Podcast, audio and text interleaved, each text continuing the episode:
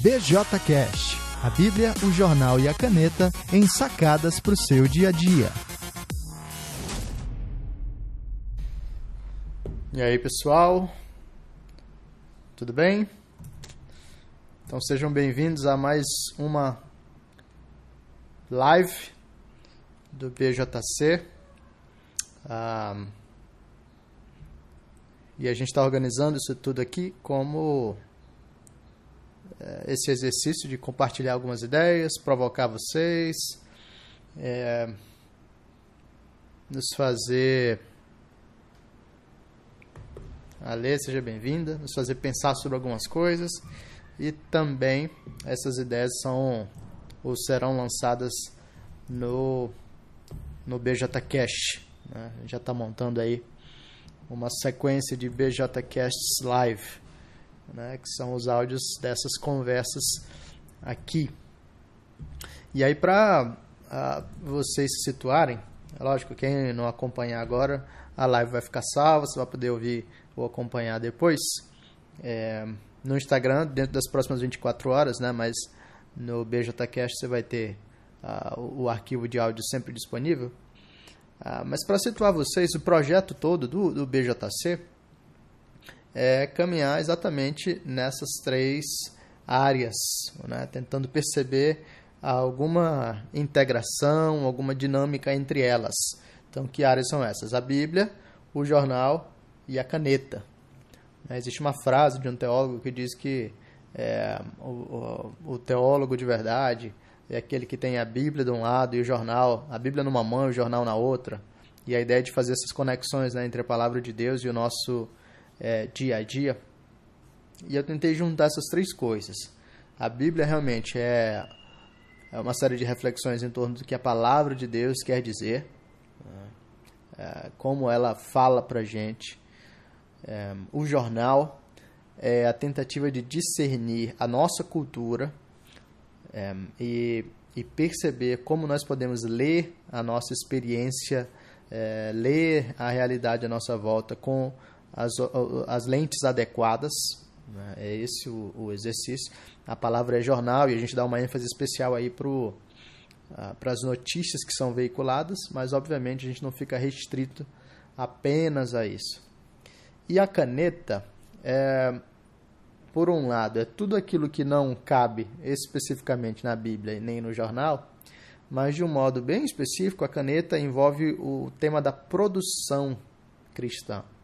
Eu vou fazer uma outra live sobre isso. Eu já tenho um BJCast antigo tratando desse aspecto, mas é o que vale a pena uh, mencionar, que é o fato de que a gente não deve simplesmente fazer exegese bíblica, interpretação bíblica.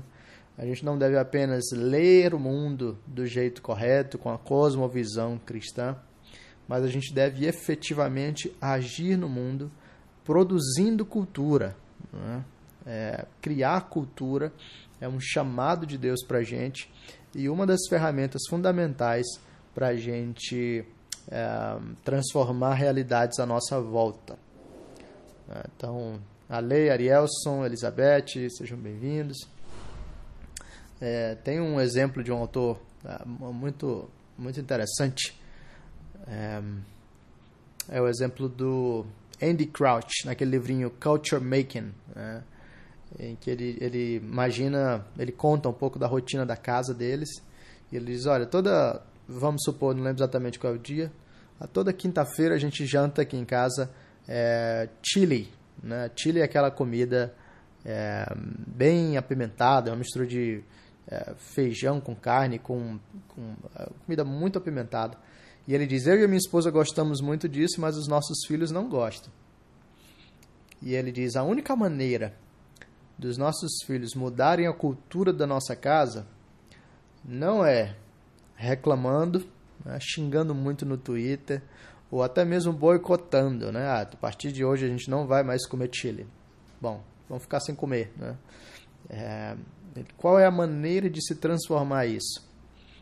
Ele diz: é se os meus filhos, em vez de assumirem simplesmente a posição passiva, tomarem a dianteira, prepararem o jantar e disserem: hoje é, por nossa conta, a gente tem um prato diferente aqui, macarronada, né? e começarem a fazer isso rotineiramente, é, é, como é, esse instrumento, né? como essa ferramenta de criar uma nova cultura, e aí a palavra, né? dentro de, de casa. Então a gente precisa de Bíblia para entender o que, que Deus está falando, a gente precisa de jornal para entender o mundo à nossa volta, e a gente precisa de caneta para agir no mundo né, efetivamente.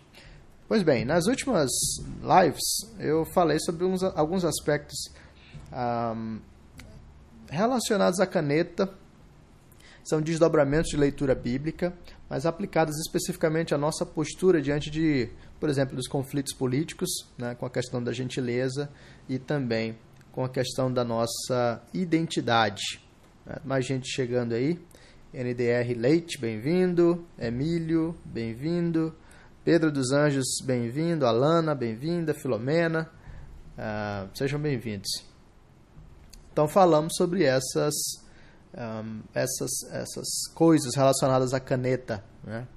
E uh, hoje eu queria voltar a nossa atenção um pouquinho mais para a Bíblia mesmo, uh, para a gente ver o, o que, que Deus diz para a gente lá em Hebreus, capítulo 13, versículo 5 e qual é o significado disso, pelo menos algumas implicações disso para a gente. Em Hebreus 13, a gente tem algumas recomendações já no encerramento da carta né, do, do autor de Hebreus. E nesse último capítulo ele faz recomendações de, várias, é, de vários tipos. E uma delas está no versículo 5, quando ele diz assim: Conservem-se livres do amor ao dinheiro e contentem-se com o que vocês têm, porque Deus mesmo disse: Nunca o deixarei, nunca o abandonarei. Conservem-se livres do amor ao dinheiro e contentem-se com o que vocês têm, porque Deus mesmo disse: Nunca o deixarei, nunca o abandonarei. Olha que interessante. A mensagem, a Karina chegando, bem-vinda, Karina. A mensagem do autor de Hebreus, agora nesse final da sua carta, enquanto ele está dando várias recomendações, ele deixa essa recomendação que é muito interessante, assim, muito significativa para a gente, porque ele está falando para a gente sobre a realidade do contentamento. Né? É, com, uh, conservem-se livres do amor ao dinheiro e contentem-se com o que vocês têm. É, a mensagem bíblica aí é que parte da nossa ah, vitória, vamos dizer assim, contra a ganância, né, da nossa vitória contra a, as expectativas fora de lugar quanto à vida financeira, envolvem uma experiência de contentamento, que significa estar satisfeito com aquilo que Deus que Deus nos deu. Bom, falar sobre contentamento dá muito pano para manga, né? tem muita tem muito desdobramento disso. Talvez uma, uma das uh, expressões mais fortes disso é aquela expressão do apóstolo Paulo lá em Filipenses 4, quando ele diz: Olha, eu, eu sei ter muito, eu sei ter pouco, aprendi a estar contente em todas as situações.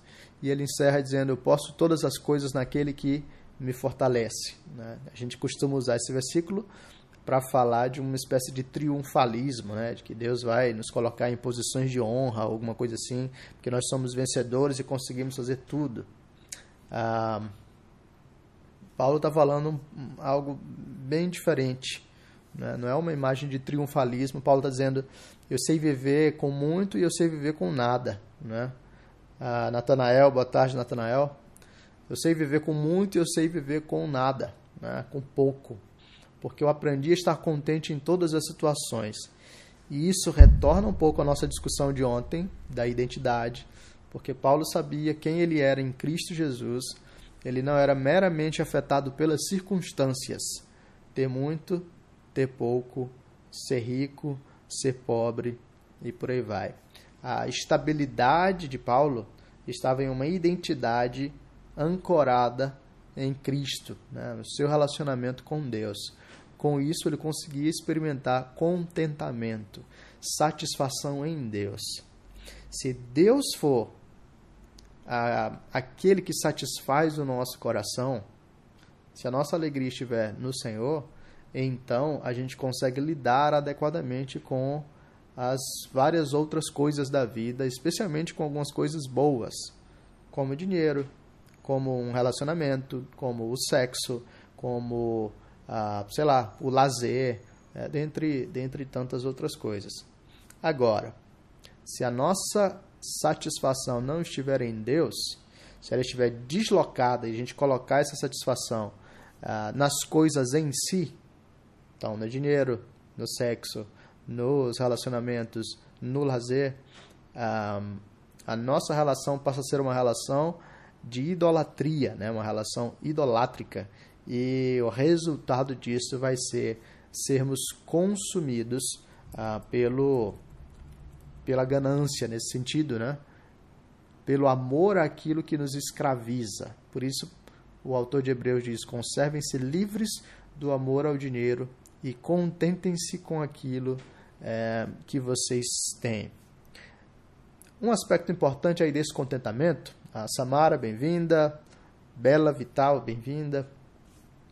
Um aspecto aí é, é, é, importante desse contentamento envolve a maneira da gente enxergar as coisas.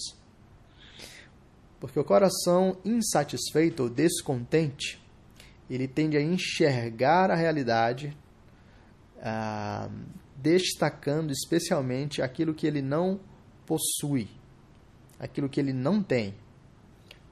Então, eu estou olhando para minha conta bancária, eu estou olhando para minha vida e eu só estou enxergando aquilo que eu não tenho.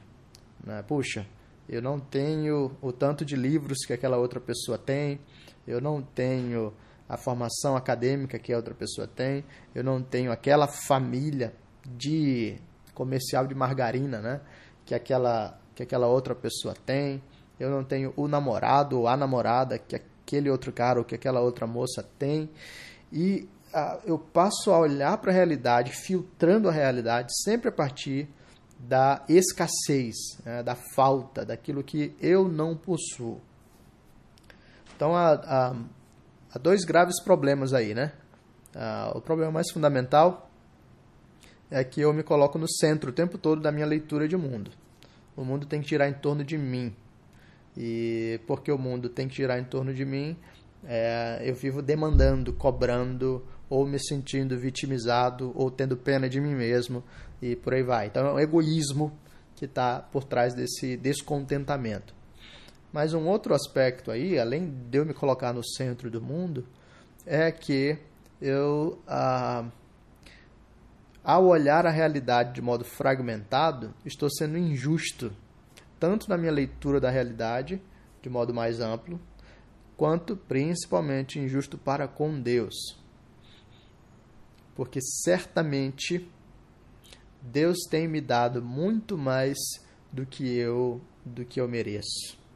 O problema é o seguinte: uma vez que eu coloco esses óculos para enxergar só o que eu não tenho, a, tendência desses óculos é grudarem, grudarem em mim e eu começar a olhar para tudo desse desse ponto de vista. Eu não tenho, eu não sou, eu não consegui, ninguém me deu, ninguém me respeitou, ninguém fez isso tal, tal, tal e tal, a ponto de eu viver consumido pela amargura e pelo ressentimento.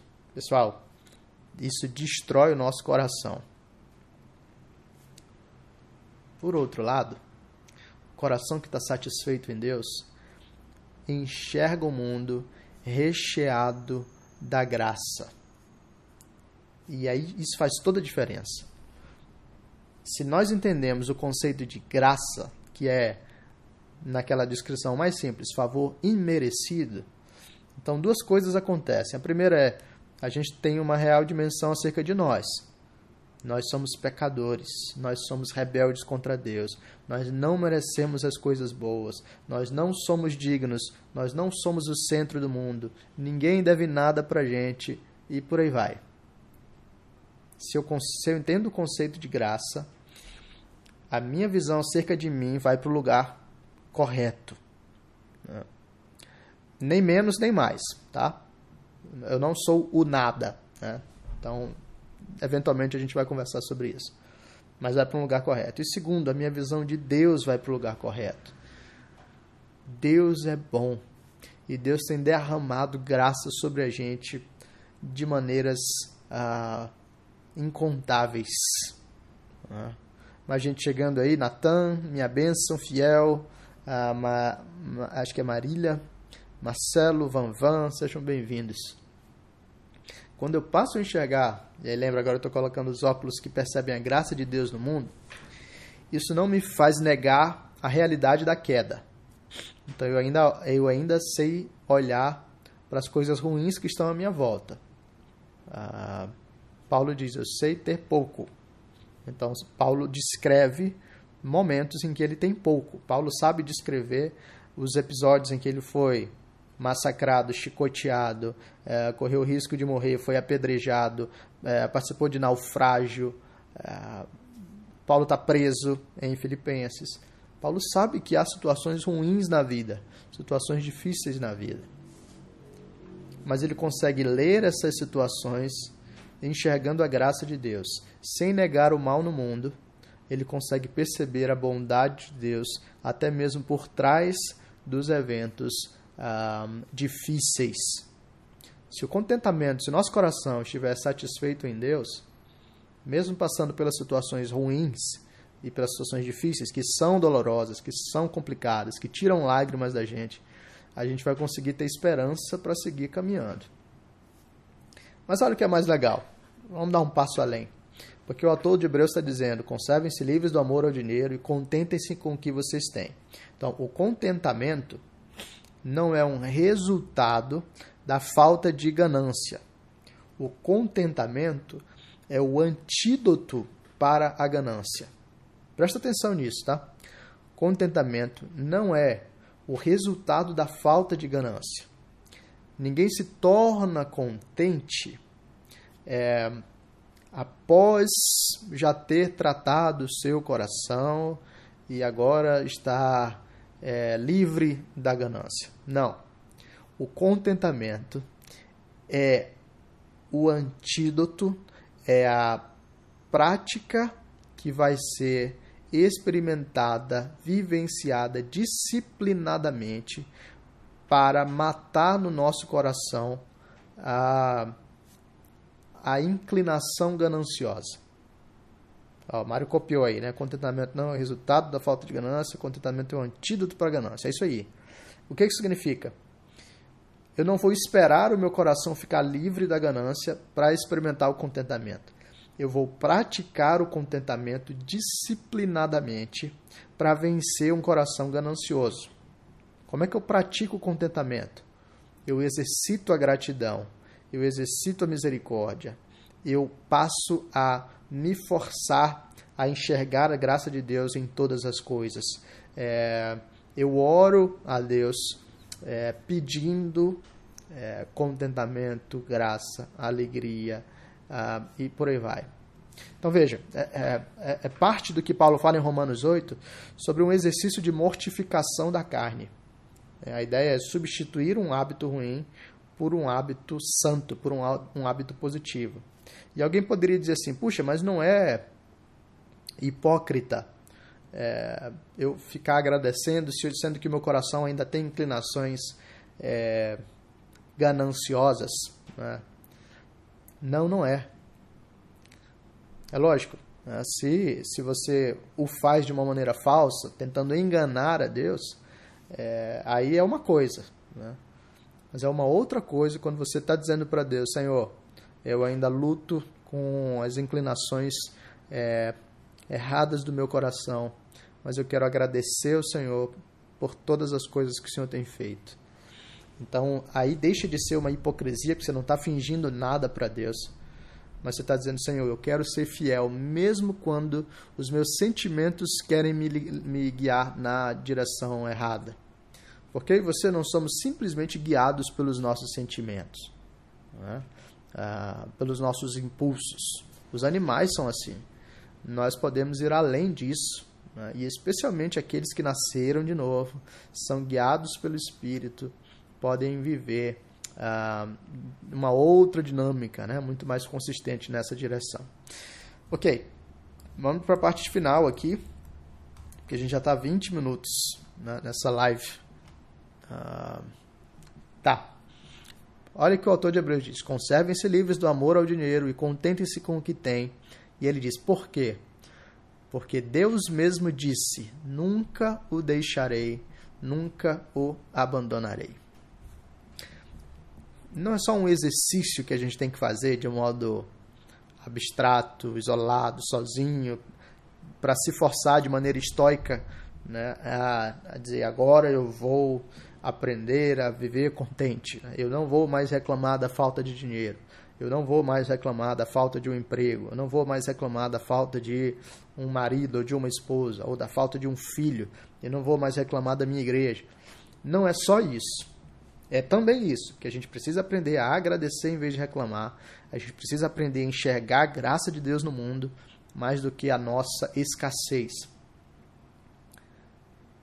Mas o autor de Hebreus diz: nós podemos nos conservar livres do amor, do, do, do amor ao dinheiro, e podemos viver contentes com aquilo que nós temos, porque nós temos uma promessa. Deus mesmo disse: Nunca o deixarei, nunca o abandonarei. Pensa nisso. Não é só que você não é merecedor, não é só que Deus decidiu nos abençoar, derramando graça sobre nós, mas é que Deus prometeu a sua companhia e a sua provisão para sempre. Nunca o deixarei, nunca o abandonarei. Filomena, um abraço. Nunca o deixarei, nunca o abandonarei. Olha só. Quando eu tenho a certeza da companhia de Deus e quando eu tenho a certeza da a promessa de provisão do Senhor, eu não preciso viver ansioso, eu não preciso viver com medo ah, da falta de qualquer coisa. De novo, aqui as aplicações são duplas, né? positivas e negativas nesse sentido. É... São duas coisas. Primeiro, eu não preciso viver com medo de perder o dinheiro, ou o emprego, ou o namorado, ou a namorada, ou eu não preciso é, ficar com medo de nunca conseguir é, as coisas que eu almejo. Né? Deus nunca vai me abandonar. Deus nunca vai me deixar. Esse é um aspecto. O segundo aspecto é exatamente uma ampliação disso, agora percebido de um modo positivo. A questão não é só que eu não preciso ter medo de não conseguir ou de perder algumas coisas. A questão fundamental é que eu tenho tudo aquilo que eu preciso. Deus está comigo e Deus nunca vai me abandonar e Deus nunca vai me deixar. Olha que interessante por causa da companhia de Deus, da graça de Deus, da provisão de Deus, por causa da promessa de Deus e da presença de Deus, eu tenho tudo aquilo que eu preciso. Ah, junta isso com Mateus 6, por exemplo, você vai perceber a, a Bíblia dizendo: olha, Deus sabe do que a gente. Deus sabe quais são as nossas necessidades básicas. Deus sabe. E Deus provê para as nossas necessidades básicas. Mas tem muita coisa que a gente acha que precisa e que a gente não precisa. Tá? Ah, vamos lá nos exemplos mais radicais. Você acha que precisa do seu braço. Né? Pois existem pessoas que não têm braço e que são guardadas pelo Senhor. Você acha que precisa do seu marido ou da sua esposa. Tem gente que não tem marido e que não tem esposa. E tem gente que já perdeu o marido e a esposa e é guardado pelo Senhor. Você acha que precisa do dinheiro na sua conta. Tem gente que não sabe o que, que vai comer amanhã e Deus providencia. E por aí vai. Todas essas coisas que a gente usa como ilusões de segurança para a gente se sentir bem e que a gente justifica ou racionaliza para dizer, ó, eu preciso disso. Ah, no fim das contas, são secundárias. Tudo que a gente precisa para a nossa vida, nós temos pela graça de Deus.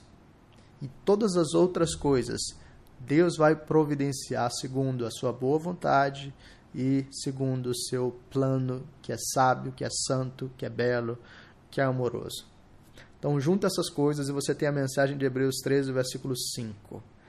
Ah, a gente não precisa viver amando dinheiro. Ah, pelo contrário, o encorajamento bíblico é para a gente permanecer livres do amor ao dinheiro e da ganância quanto a todas as outras coisas na vida.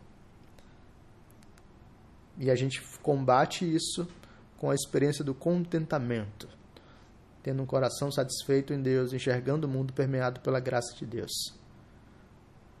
Mas em última análise, isso nós temos a força para viver o contentamento, nós temos a força para não ceder à ganância, no fato de que nós já temos tudo no Deus que está conosco, que prometeu nunca nos deixar e nunca nos abandonar.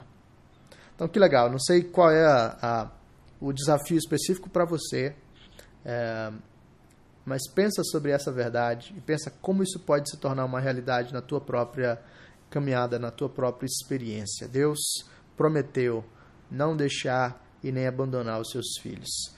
Talvez agora você não esteja notando isso, mas se você crê no Senhor, se você tem vida com Ele, Ele não te deixa, Ele não te abandona, Ele caminha contigo. Valeu, pessoal. Essa foi a nossa live de hoje. Ah, nossa, quase meia hora. Né? Obrigado pelos que acompanharam até aqui. Deus abençoe vocês.